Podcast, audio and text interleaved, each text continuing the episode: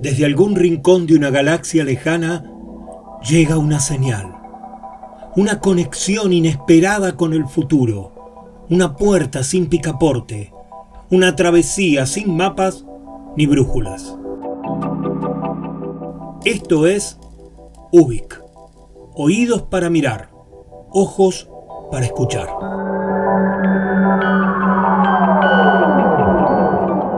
Soy Luis María Palacios y estamos en UBIC, un programa de radio donde nos dejamos llevar por los laberintos con la convicción de estar creando nuestra propia salida.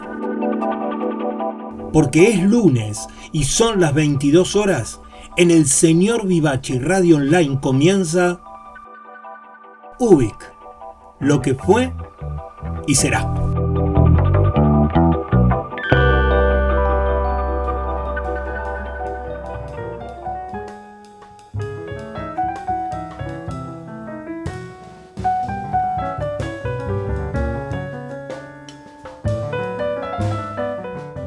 Bienvenidas y bienvenidos a nuestra nave de Ubik. Estamos iniciando una nueva expedición. Este es un nuevo recorrido. Vayamos a buscar lo que está por sucedernos.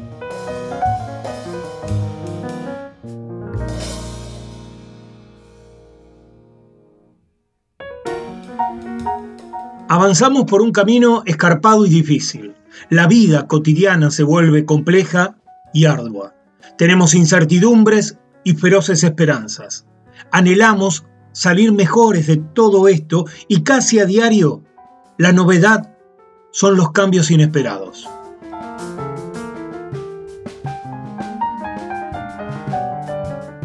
Es que son tiempos difíciles. La humanidad vuelve a necesitar ser resiliente, apasionada y creativa. Y la humanidad somos nosotros.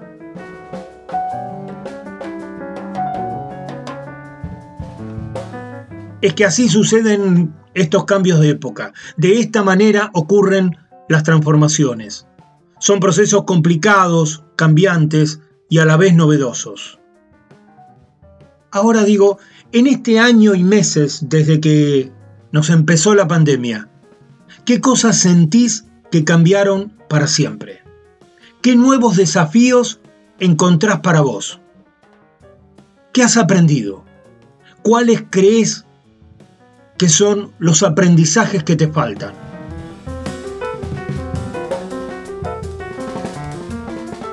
Digo esto porque creo que para saber hacia dónde vamos, primero necesitamos saber dónde estamos.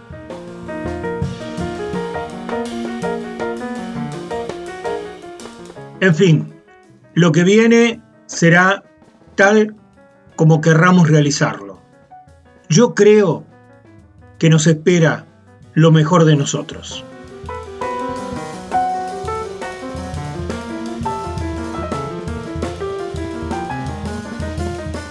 Y en este UBIC vamos a compartir algunas interferencias del gran Daniel Salzano.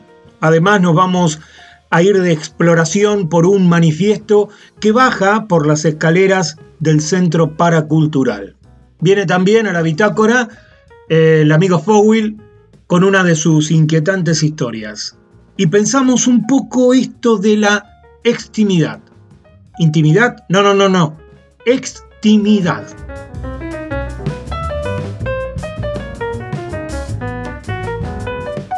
Cada momento, cada instante tiene su lugar en el espacio y en nuestras vidas. Y estos son tiempos para hacer qué? Si pudiera volver a vivir, volvería a vivir como ahora, volvería a nacer en el sur, a tener un hermano, a silbarle al canario, volvería a tirarte los tejos a cantar en la lluvia, a pisarte la sombra, volvería a vivir como ahora.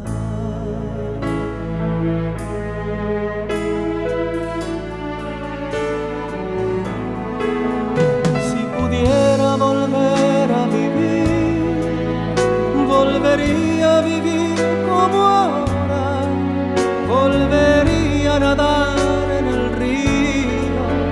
a trepar por las ranas,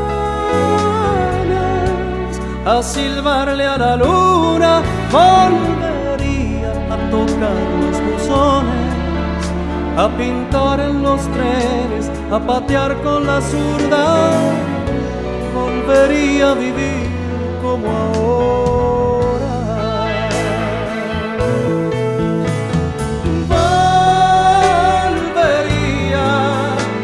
Saltar por los charcos, a faltar al colegio.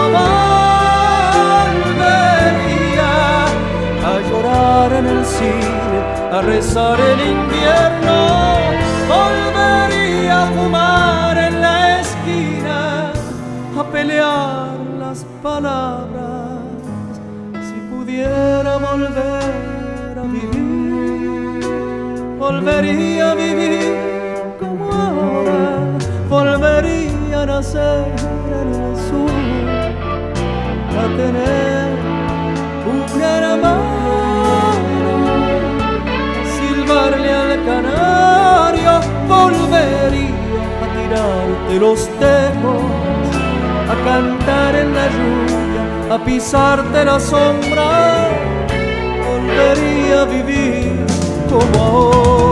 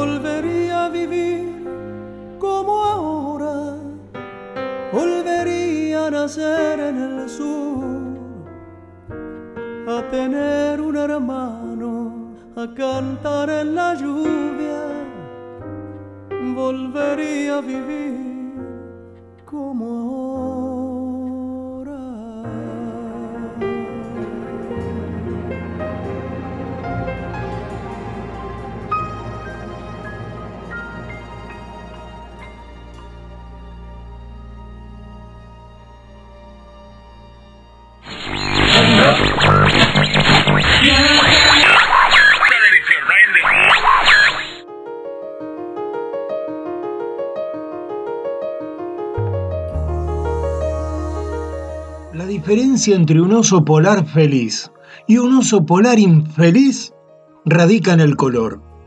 Los osos polares felices son blancos y los otros amarillos.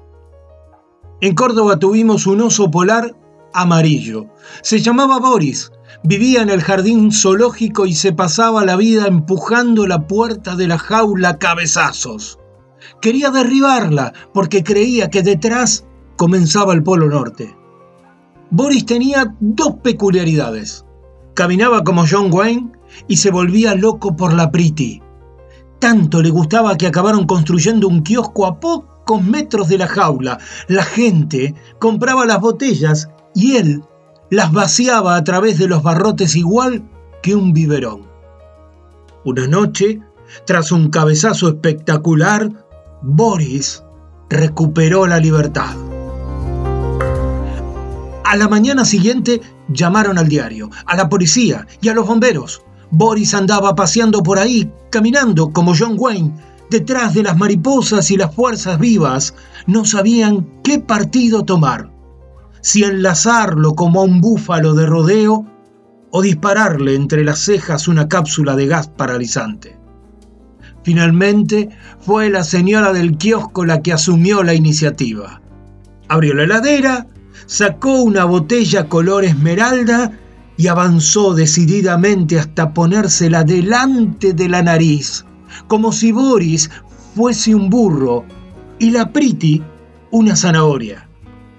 Boris levantó sus enormes ojos de niño tonto y comenzó a caminar detrás de la botella, del brazo y de la señora. Así fue como regresó a su cautiverio, y siempre en nombre de la libertad. A los cinco minutos ya estaba otra vez, ¡boom! ¡boom! Meta darle cabezazos.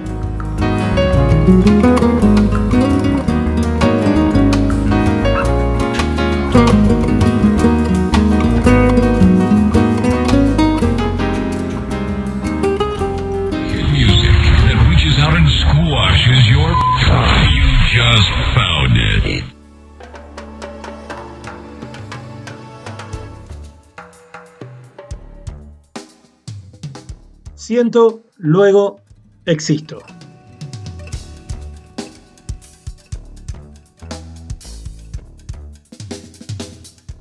Vivimos en tiempos donde todo se digitaliza. La vida se convierte dentro de los escenarios virtuales. Fotos, posteos, historias, feed, filtros, épocas de novedosos narcisismos digitales.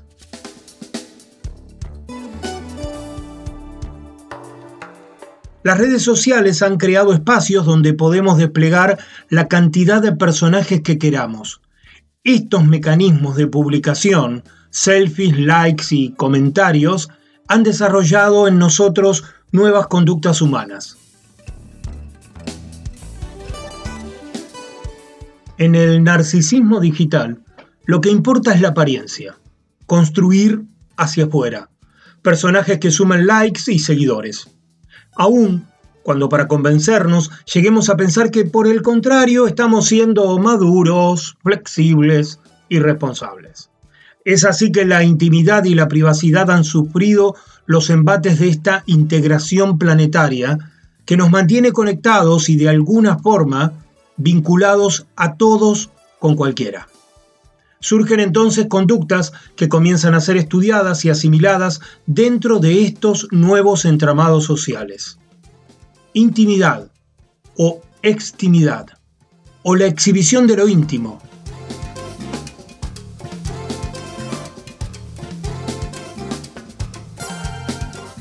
Ya se ha vuelto casi un imperativo. Si querés ser alguien, necesitas mostrarte en las redes sociales.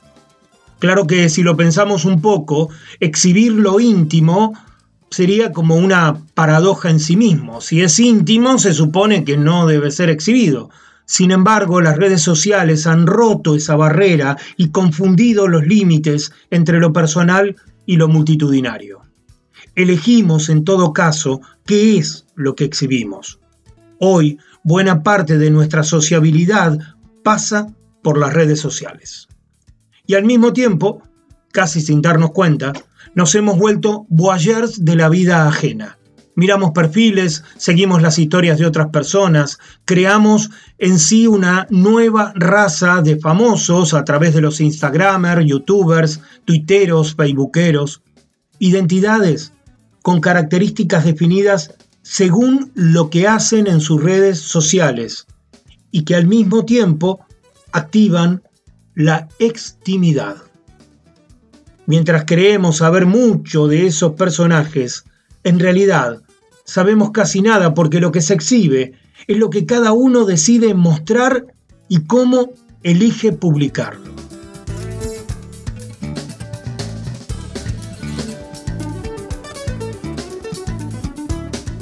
Ahora bien, extimidad, ¿qué es y cómo se manifiesta? El vocablo extimidad fue acuñado por el psicoanalista francés Jacques Lacan y representa el estado en que el ser humano decide que ciertas áreas muy íntimas adquieran sentido en el mundo externo. Luego el psiquiatra francés Serge Tisserand tomó este término lacaniano hace unos años para aplicarlo a la actual modernidad. Extimidad, al día de hoy, es un proceso en el que las nuevas tecnologías nos impulsan, nos estimulan a mostrar una parte de nuestra intimidad y la vida psíquica en términos de la esfera pública. Quiere decir que nos hemos convertido todos en exhibicionistas. La verdad que no es exactamente así, porque cada uno elige qué quiere mostrar y cuándo mostrarlo. y además porque una cantidad muy grande de las publicaciones ni siquiera son reales, sino que es parte del personaje que elegimos mostrarles a los demás. Al estudiar las redes sabemos que muchos elegimos muy bien qué mostrar, cómo y cuándo. No somos todo lo que se ve en redes, somos lo que elegimos que se vea.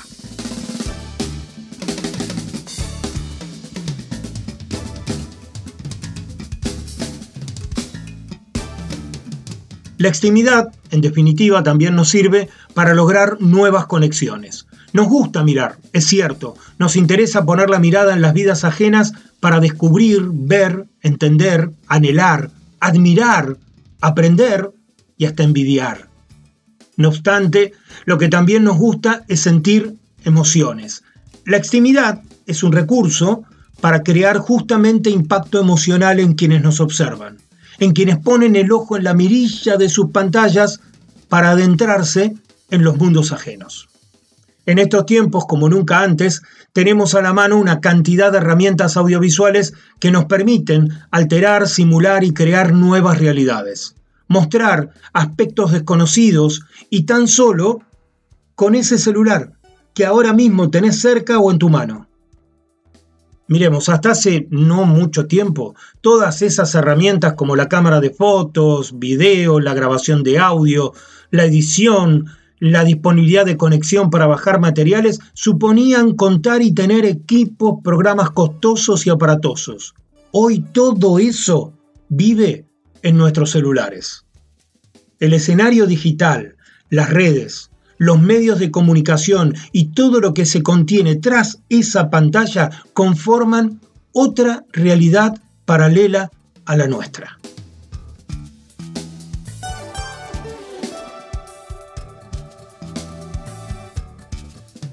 La extimidad entonces viene a definir las características de esta nueva inmediatez, lo que sucede acá y ahora.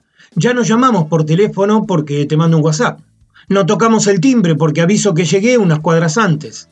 Para las noticias entro a los portales y para ver una serie o escuchar música voy al streaming.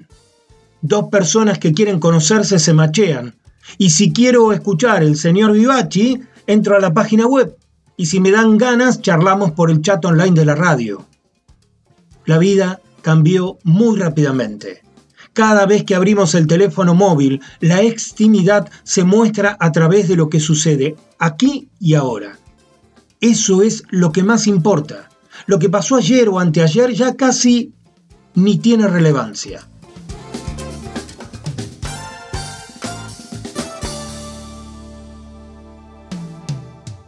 Miren, hace unos días sucedió un hecho de feliz extimidad. Un amigo de la radio, Pablo, lamentablemente sufrió los peores embates del coronavirus. Tuvieron que internarlo, ponerlo en terapia intensiva, respirador y todas esas cantidades de complejidades.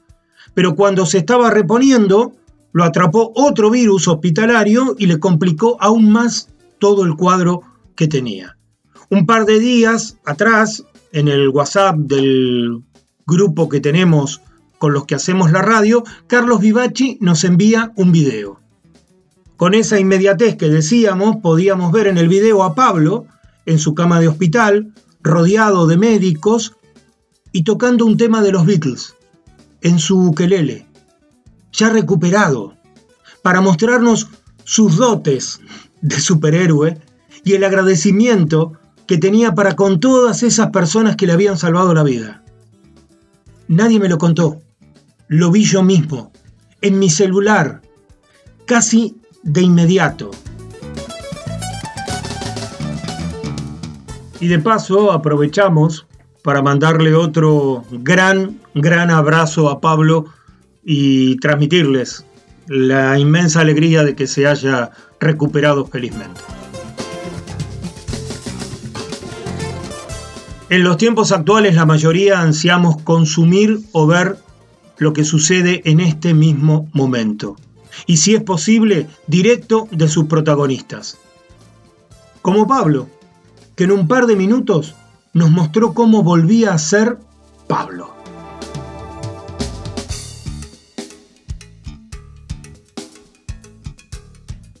el límite es muy fino. El cuidado debe ser extremo. Y además necesitamos aprender, comprender de qué manera cuidar quienes somos y cómo nos manifestamos en estos nuevos escenarios. ¿Y vos cómo vivís tu extimidad? ¿Qué personaje te gusta hacer en las redes?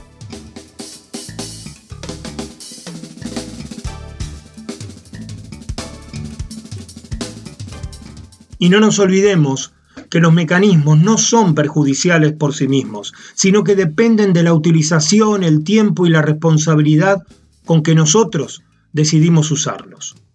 Tenemos idéntico derecho a exhibirnos como a nuestra privacidad.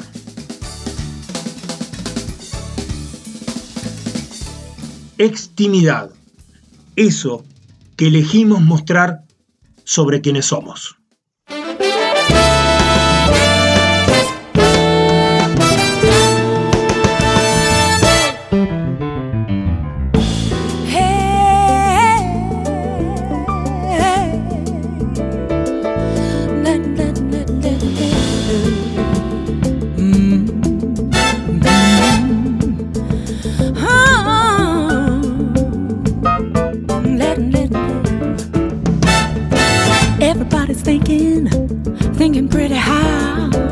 Everybody's thinking, they're singing from the heart. If you want my opinion, it doesn't mean a thing. If you haven't got that ability to swing, the ability to swing. Everybody working, working pretty hard. Everybody working, singing from the heart. If you want my opinion, it isn't worth a bean. If you haven't got that ability to swing to swing dreams, take them away. Going alone, honey, Rome wasn't built in a day. Now it's a ruin. The joke has one thing, and it isn't cool to abuse the ability to swing. But now everybody's talking, talking pretty loud. Everybody's looking to stand out from the crowd. Gonna break you to your buckle. It isn't worth a bean. If you possession of the ability to swing, the ability to swing,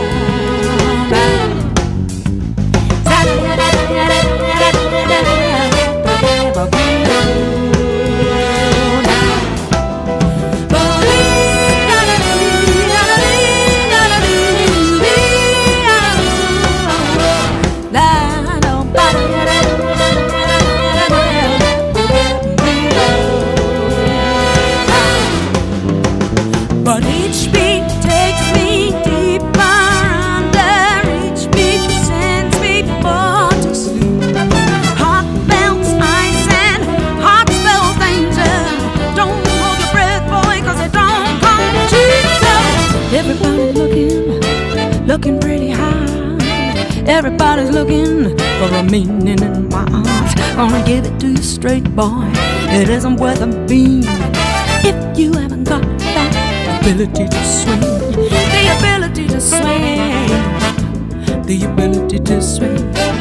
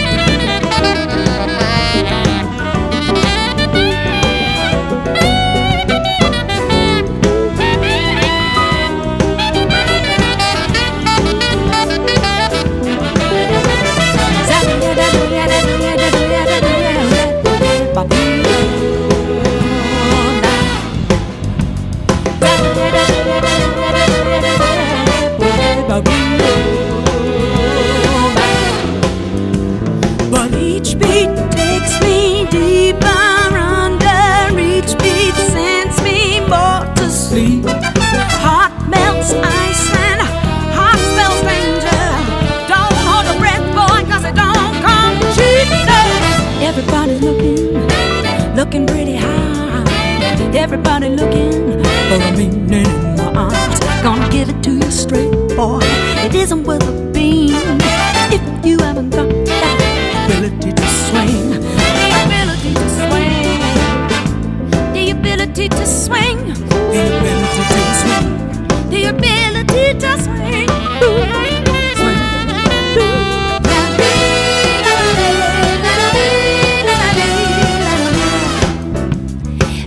If you haven't got the ability to swing. The ability to swing. The ability to swing. It doesn't mean nothing.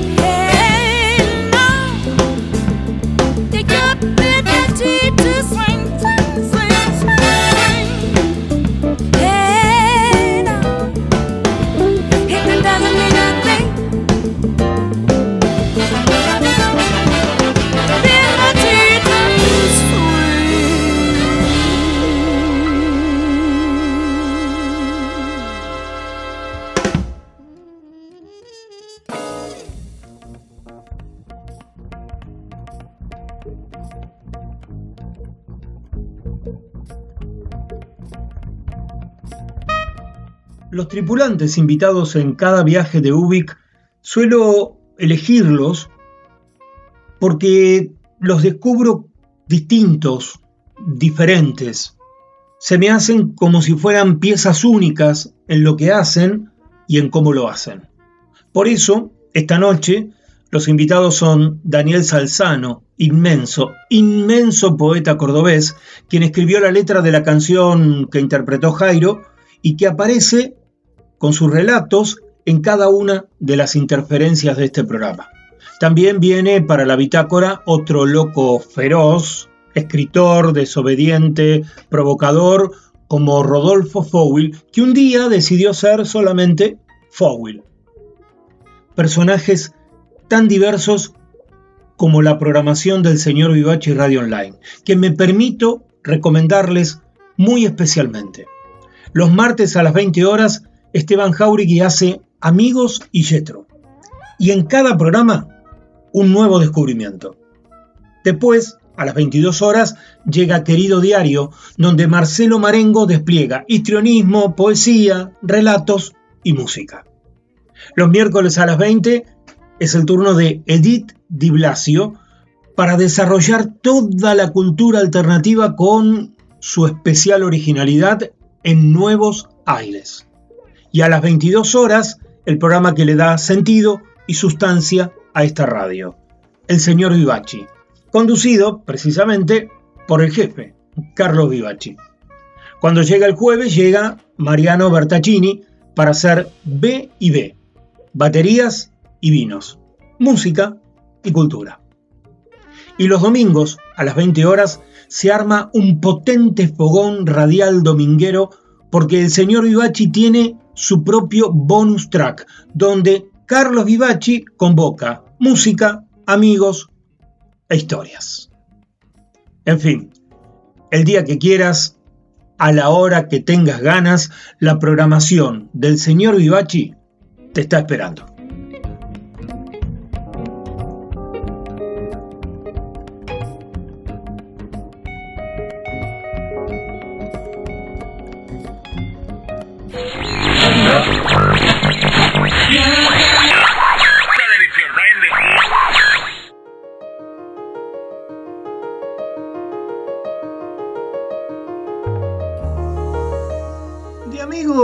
Amigos ando bien.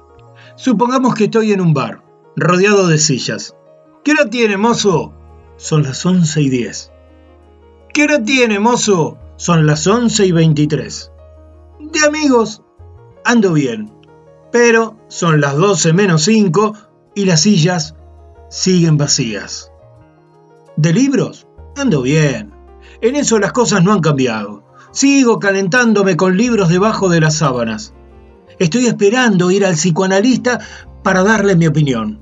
Duermo con libros, doctor, porque soy un niño de 60 años que le teme a la ignorancia. De penas ando bien. Las penas se meten en la vida a una cierta edad y van aumentando de peso. Cuando digo que de penas ando bien, quiero decir que me usan el shampoo, el teléfono y me ocupan el sillón como Clint Eastwood con las botas encima de la mesa. De penas ando bien y de lluvias también. Podría escribir con lujo de detalles cómo quedan las botas de la pena después de pisar el agua de la lluvia. Ando bien, en serio, ando muy bien. De sueños, ando bien. Cuando no sueño que reparto besos al voleo, es que viene el chico de la isla del tesoro y me pregunta no sé qué cosa, quiero decir que de pibes ando bien, de penas ando bien.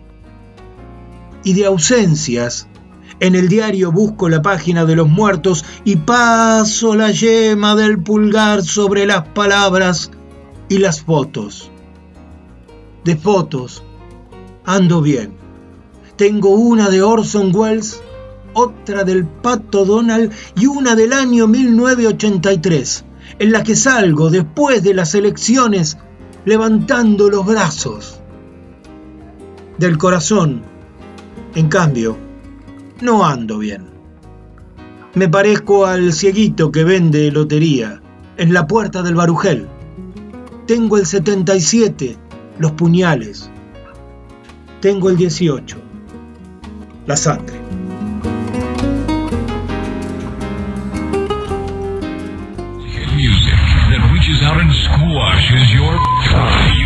Just found it. When I got you know that I got it. When I got it. I got it. When I you know that I got it. Whoa. Well, you might wonder why I'm so happy.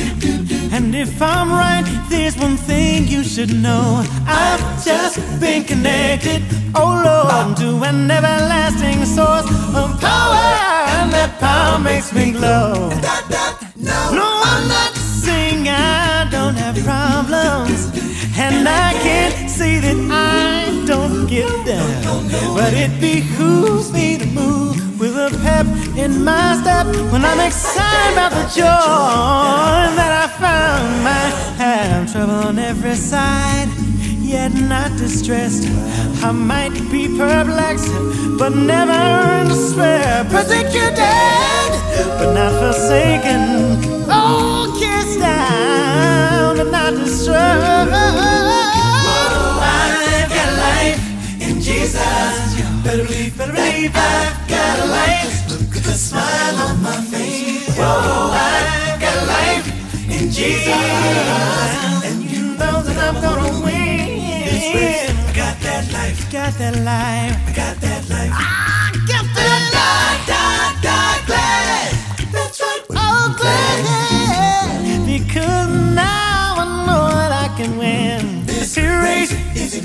No, no. Up to the swift or the strong. But the one.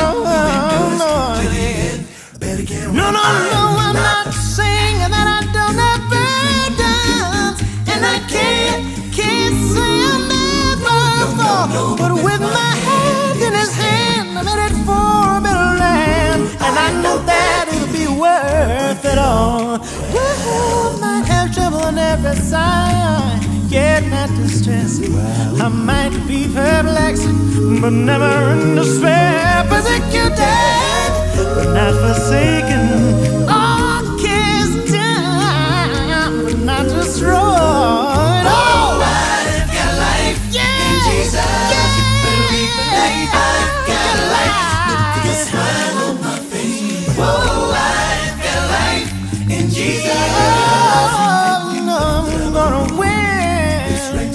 Win. Y'all can sing it again. When I got you know that I've got it. When I got it, I've got it. When I got it, I've it. Again, y'all. That life. Got the life. Got that life. Better believe. Got that life. Got the life.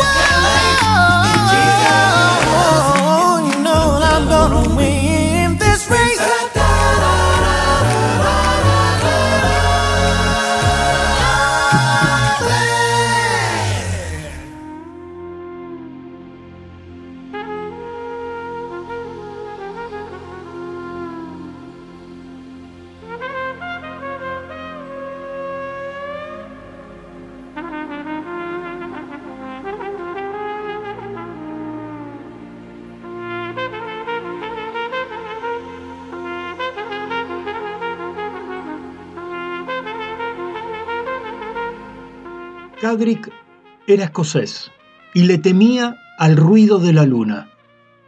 Como era hijo de un pueblo de bromistas, jodones, diría más tarde, no faltó oportunidad para que sus amigos y algunos parientes, contando con la ayuda o la complicidad de los vecinos, invadieran su casa una noche de luna llena para arrastrarlo al centro de la plaza principal del pueblo. Al abrirse la puerta cancel y descubrirse los espesos cortinados que protegían la casa, intuyó el impacto lechoso de la luz lunar y creyó enloquecer. Prestamente comenzó a gritar con fuerzas inesperadas y supo que si su grito alcanzaba cierto umbral, podría ahogar el alelante ruido de la luna llena. Gritaba y al sentir agotado el aire de sus pulmones, aspiraba violencia por la boca, aullando hacia adentro. De ese modo procuraba impedir que el ruido del exterior lo invadiera. Acompañaba su jadeo desesperado con una fuerte presión de las yemas de los dedos contra las membranas del tímpano. Sintió un gran dolor cuando esas membranas se desgarraban e imaginó un delgado hilo de sangre que trató de bombear hacia adentro del oído para ensordecerlo de una vez por todas. Mientras tanto, con los ojos cerrados, arrojaba patadas y cabezazos en derredor suyo. Sintió que por momentos los golpes encontraban su blanco en cuerpos y cabezas casi reconocibles. Trataba de huir, pero no menos de medio centenar de hombres lo rodeaba y entre ellos algunos procedían a reintegrarle sus golpes con mayor precisión que la que él dispuso en esas condiciones. Por efecto de los golpes, del dolor o la desesperación, su cuerpo al fin cayó deshilachado sobre la arena de la plaza. Estaba desmayado. Algunos hombres avergonzados lo condujeron a su hogar improvisando una camilla con un banco de mármol gris. Gracias al cuidado de sus hermanas y las recetas de un médico que hicieron venir desde Glasgow, lentamente se repuso. Recuperó primero la voz, más tarde el oído y al cabo de unos meses también las ganas de vivir. Desde entonces, solo sale a la calle durante el día y se pasea en la oscuridad de esas tres milagrosas noches de luna nueva, pura, que se repiten después de 25 noches de terror. Cuando cruza en su camino alguno de los que aquella vez lo atacaron, lo mira con desprecio y le niega el saludo. Su no saludo es una nueva manera de diferenciar a la gente del pueblo en dos clases y su mirada de desprecio un magnífico emblema de orgullo. Ese orgullo que siente cada vez que recuerda que jugó su vida, destrozó su voz, estalló sus oídos y fue golpeado, pero que a él ni medio centenar de muchachones alzados lo pudieron someter, obligándolo a sentir ese blanco, ese asqueroso ruido de la luna.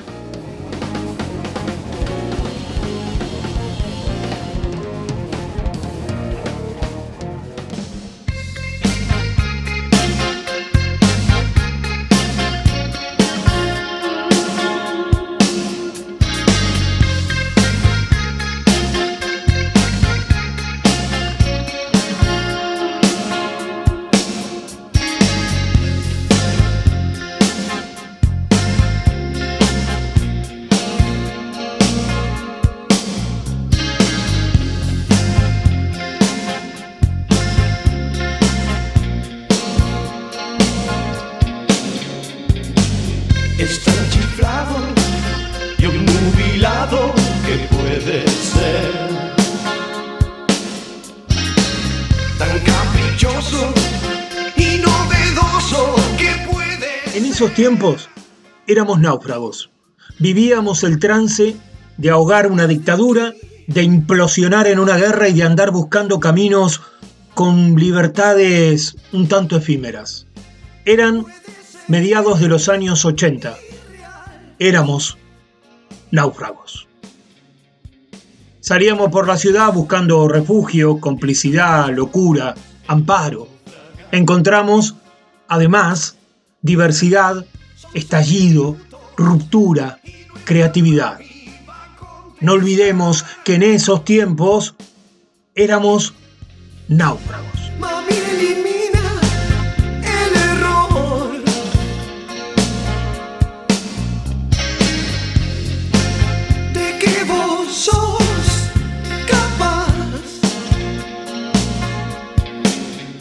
Y en aquel deambular intermitente existía una calle que en las noches te transportaba. Era como si estuvieras en una callecita perdida de alguna extraña ciudad europea detrás del muro de Berlín. Era Buenos Aires, pero se sentía como, como en un callejón sonámbulo por donde escaparle a la fragmentación de la realidad cotidiana.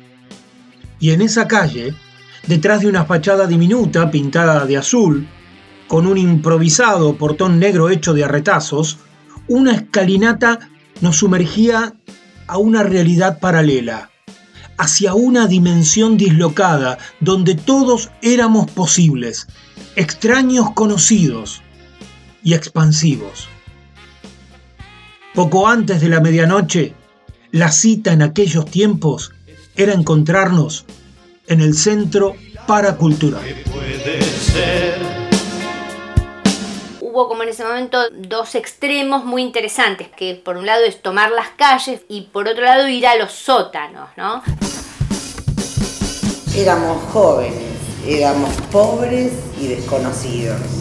Estábamos en un sótano donde podíamos hacer lo que nos gustaba hacer. Era un lugar realmente de mucha libertad, ¿no? Pasaban cosas en todas partes. Había tres escenarios, pasaba algo acá, algo acá. El paracultural estaba hecho a prueba de todo. No era que nadie se podía matar tirándose del escenario. Me acuerdo la barra a la izquierda. Esas columnas que odiábamos, pero que después añorábamos como locos. Los escalones dificultosos, también el olor medio a, a serrín, a, a vino, ruido, música, chicas, eh, chicos eh, y gente vomitando. Me gustaba mucho esa, esa tercera dimensión que era el camarín, donde entre la hora del varieté y la hora del rock se juntaban la guitarra eléctrica y la purpurina. Sí estábamos haciendo una marca en la cultura porteña que no había sucedido antes. Fue una especie de antídoto, nos salvó la cabeza a muchos. Fue necesario ese momento, creo que por eso también hizo, hizo historia. Tan caprichoso y tan sonado que puede ser. Rayos de aquí para allá.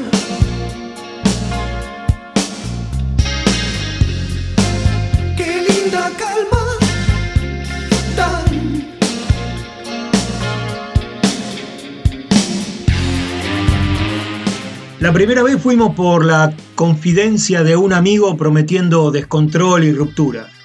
Avisado como en una contraseña, esa noche tocaban Los Apestosos en el Paracultural, una banda creada de apuro por la falta de algún show, formada por tres actores con muy básicos saberes musicales, uno vestido de Drácula, el otro de Frankenstein y el tercero de Jorobado.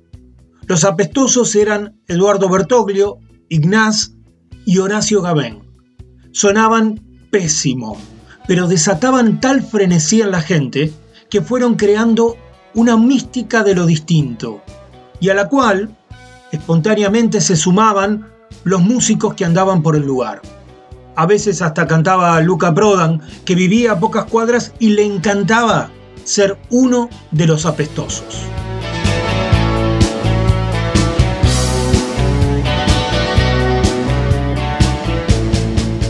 En el paracultural existían, sucedían, explotaban como dentro de un aquelarre de locos las gambas al ajillo, patasto barea, Alejandro Urdampilleta, Tortonese, Graciela Mezcalina, cantando jazz con tres personajes diferentes en los temas, Pincheski, Damián Driesic, Carlos Belloso, Claudia Conca, El Club del Clown, Tino Tinto, Peter Punk, El Mosquito Sancineto, Vivi Tellas, haciendo el primer festival de teatro malo y era como un territorio de lo distinto. Hasta los artistas plásticos llegaban de manera espontánea, ofrecían sus obras y las colgaban donde, donde encontraban un espacio. En fin, todo surgía por la espontaneidad creativa, por arrojarse al vacío con ansias de volar y por el contagioso espíritu libre que habitaba en ese precario sótano impregnado de humedad, alcohol y aromas psicodélicos, con el escenario a un costado y unos improvisados y frágiles banquitos de madera para sentarse. Eran tiempos donde se hablaba de bandas parapoliciales, de grupos paramilitares, y desde ahí Omar Viola y Horacio Gabén creyeron que habían llegado la época para el centro paracultural, con K, para estar más al margen de todos los márgenes.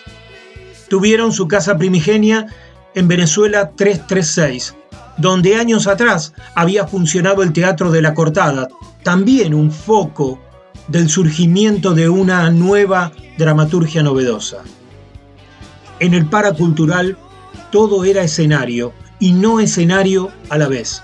Los actores, performers, los músicos deambulaban el auditorio y el público hasta solía convertirse en actores imprevistos. Cada noche, cada propuesta era única en sí misma, más irrepetible que, que lo irrepetible. Todo era escenario, todo no era escenario. Por eso, este manifiesto es por la historia de vida del Centro Paracultural, porque nadie decía ni se autoproclamaba del under, y quizá justamente sea por eso que era el under.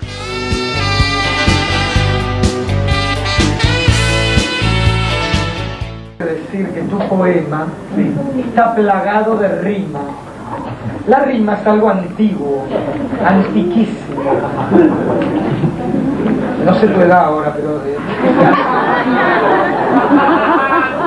Y a tu poema le falta lo fundamental, el periplo heroico.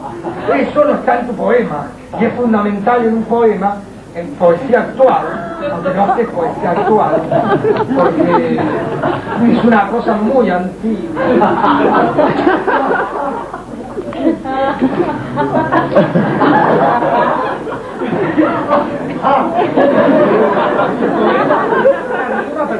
No, todo rima. No, no hay una sola rima, discúlpame. Todo rima. No, no, no, no, no, no, no, no, no, no, no, no, no. Una cosa, lo que yo creo realmente es que está así, así, así de metáfora. Está todo Está todo plagado de metáfora. No es la rima el problema. ¿Pero dónde está la metáfora? Yo no veo ninguna. No, sos una metáfora. Nunca dio mi poema que yo denominé La tarde del Pampernick.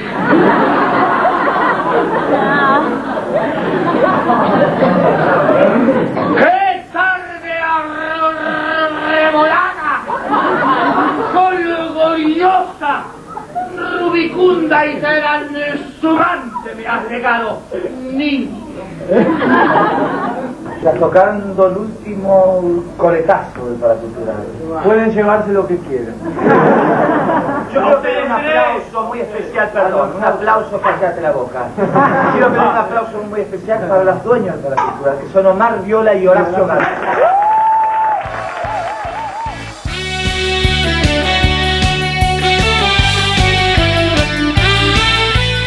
El paracultural, un no lugar, un templo postmoderno, una guarida marginal donde en alguna de esas noches madrugadas también estuvieron los redonditos de ricota cantando esto.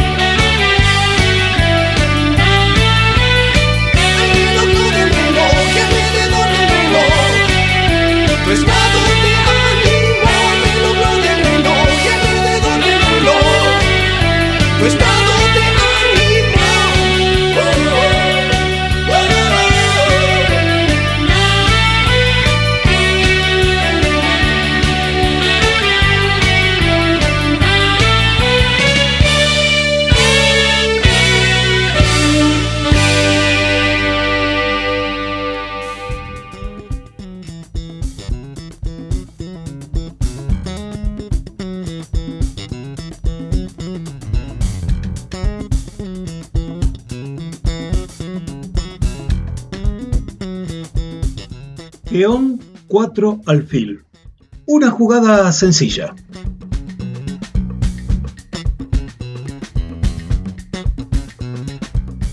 En este peón 4 alfil tenemos un par de nuevas recomendaciones. La primera es una película independiente llamada Outsider In y dirigida por Lynn Shelton. ¿Qué le pasa a un hombre que ha estado 20 años en prisión por un crimen que no cometió y un día sale libre? ¿Y qué pasa si al salir no sabe si tiene todavía los 18 años de cuando lo encarcelaron o los 38 años de cuando acaban de liberarlo? ¿Dónde quedaron esos 20 años? Outsider Inn sucede en un pequeño pueblo y se debate entre la reconstrucción emocional y la reinserción dentro de una sociedad que todavía lo condena sin saber. ¿Cómo es volver a empezar de nuevo? ¿Cómo se hace para volver a amar por primera vez? ¿Quién confía y en quién confiar? Outsider In habla de cercanías y tiene unas impecables actuaciones, porque está contada con, con buena humanidad y con, con un ritmo acorde. Está en Netflix y al menos a mí, por lo menos, me provocó una interesante reflexión sobre el mundo en el que estamos viviendo. Para quienes quieran, en el grupo de Facebook Ubic Radio les dejo el tráiler de esta nueva recomendación de Peón 4 Alfil.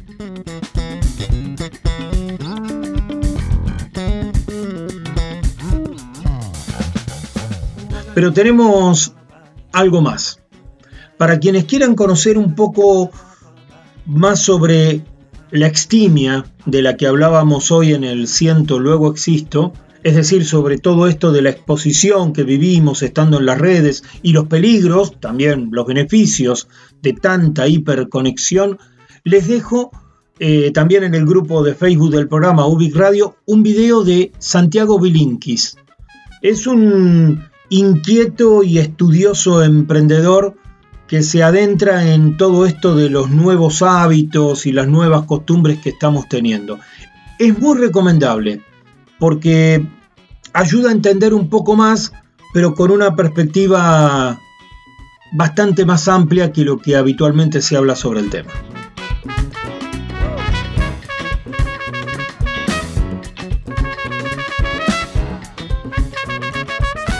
Estamos en el Señor Vivachi, una radio online creada y gestionada por Carlos Vivachi. donde convocados por su generosidad realizamos programas a nuestro gusto y placer, convirtiendo la radio en una especie de, centro cultural, digital, multifacético, y que se sostiene con el valioso aporte de los oyentes que pueden y quieren. En el link que hay en esta página de la radio podés dejarnos tu colaboración y ayudar a que esta bella locura siga viva.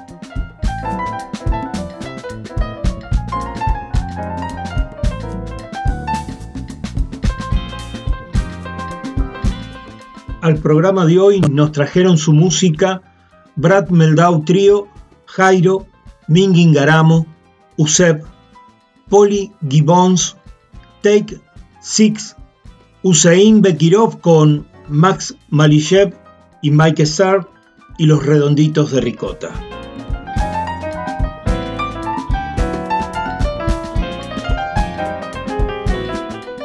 Todo esto nos ha sucedido en Ubik muchas gracias por haber venido y por favor, sostengamos los recaudos y los cuidados. Más que nunca antes, el futuro depende de nosotros. Buenas noches y buena vida.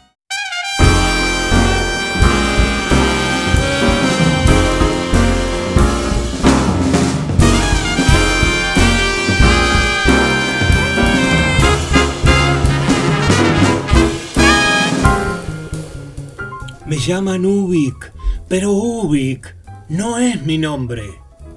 Yo soy, yo seré siempre.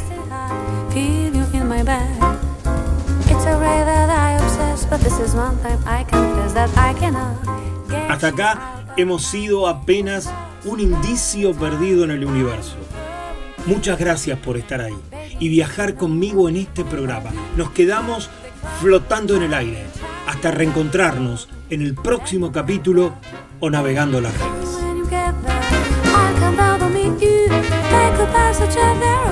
Y no te olvides, estás invitado a sumarte a cada programa de este oasis radial llamado El Señor Vivachi Radio Online.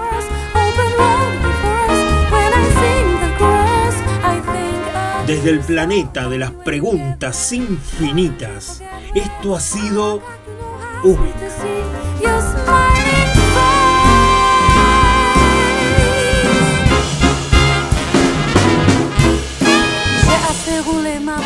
Buena vida, cuídense y hasta la próxima.